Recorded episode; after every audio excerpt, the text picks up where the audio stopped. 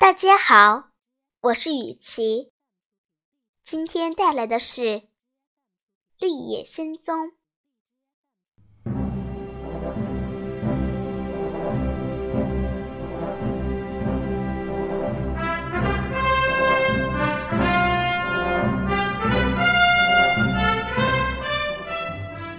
恶女巫从柜子里拿出金冠，戴在头上，先左脚独立。嘴里说道：“艾博、潘博、卡基。”接着右脚独立站着，嘴里又说道：“西喽喝喽哈喽。”然后两脚并列站着，大声喊道：“西楚如楚西可。”天空很快传来巨大的隆隆声。阳光被迅速遮蔽了，只见一大群长着强有力翅膀的飞猴嬉笑着飞来，他们的阴影笼罩着恶女巫。有什么事，主人？这是你最后一次召唤我们了。飞猴首领说：“杀掉他们，除了那只狮子，我要让它做苦工。”恶女巫叫嚣着，飞猴们急转身，飞向走在路上的多罗西他们。几只飞猴捉住了铁皮人，把他抓起来，扔到有很多尖锐石头的山谷。可怜的铁皮人，全身被跌得凹凸不平，完全动弹不了了。而另外几只飞猴捉住稻草人，把他身体里的稻草全拉出来，衣服和帽子胡乱裹成一团，扔到了树上。其余的飞猴拿出结实的绳子，牢牢地捆住了狮子，一起拖着它飞到城堡，关进了后院的天井里。可是。当飞猴们面对紧紧抱着托托的多罗西时，一点办法也没有，因为他额头上有北方女巫吻的记号。我们没法伤害这个女孩子，因为善良的北方女巫的吻比恶女巫更伟大。我们把她带回城堡就行了，注意，千万不要伤害她。飞猴首领叮嘱说：“飞猴们小心地拖着多罗西和托托，拥着他飞到恶女巫身边。我们完成任务了，但是不敢伤害这个女孩子。现在你的权利用完了，我们不会再回来了。”飞猴首领说完。一大片阴影和巨大的嘈杂声便渐渐远去，阳光重新照回到了城堡。恶女巫虽然很高兴飞猴们做的事，但是一看到多罗西额头上的记号，也不由得发起愁来。她也不敢去伤害这个女孩子。更何况还看见了杜罗西脚上穿的银鞋。啊，你你怎么会有银鞋？你是有魔力的吗？恶女巫惊恐的问。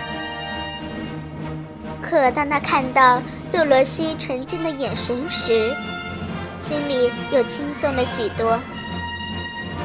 看来他还根本不知道怎么有魔力。我一定要慢慢想办法把这双鞋偷出来。恶女巫想着，竟忍不住奸邪的笑出声来。但她马上收住笑容，恶狠狠的开始命令杜洛西做苦工。杜洛西哪里知道恶女巫的计谋？她勤勤恳恳的打扫房间。洗水壶，烧火做饭。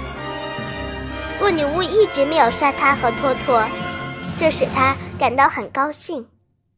因此，多做一点事情也没有关系。而恶女巫正盘算着怎样惩罚关在笼子里的狮子。这个庞大的动物也许正好可以为它拉车。这样想到，任何地方都可以坐着狮子拉的车去，多么威风！恶女巫兴高采烈地来到后院，刚准备打开山门，狮子就吼叫着扑过来，吓得女巫赶紧关上山门，逃出了院子。他从院子的门缝外恶狠狠地叫道：“你不听话，我就不给你东西吃，饿死你！直到你答应我的要求。”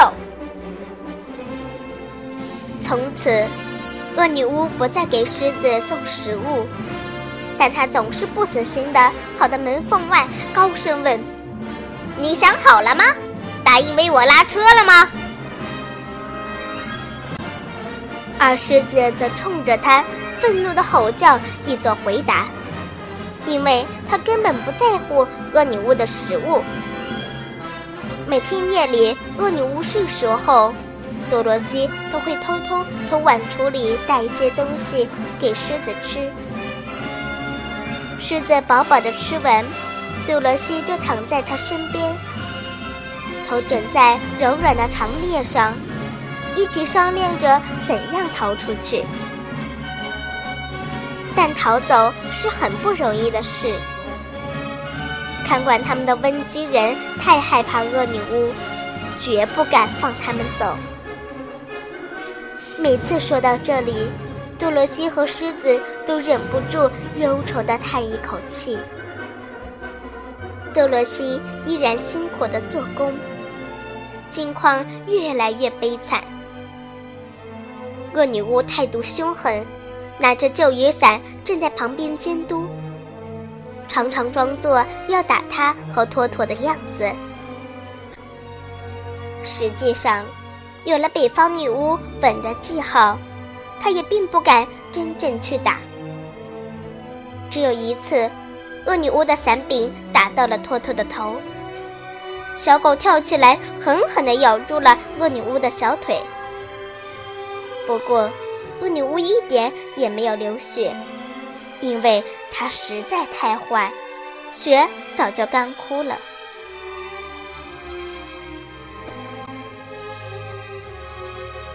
日子一天天过去，多罗西觉得逃出去和回家的愿望越来越不可能实现了，不由得伤心起来。哭的时候也越来越多。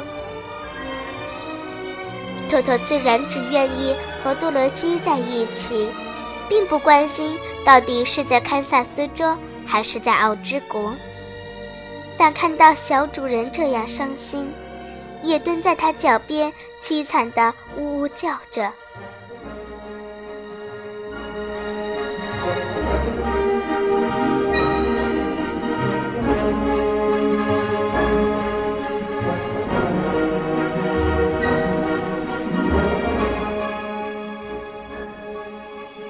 的故事就讲到这儿，再见，朋友们。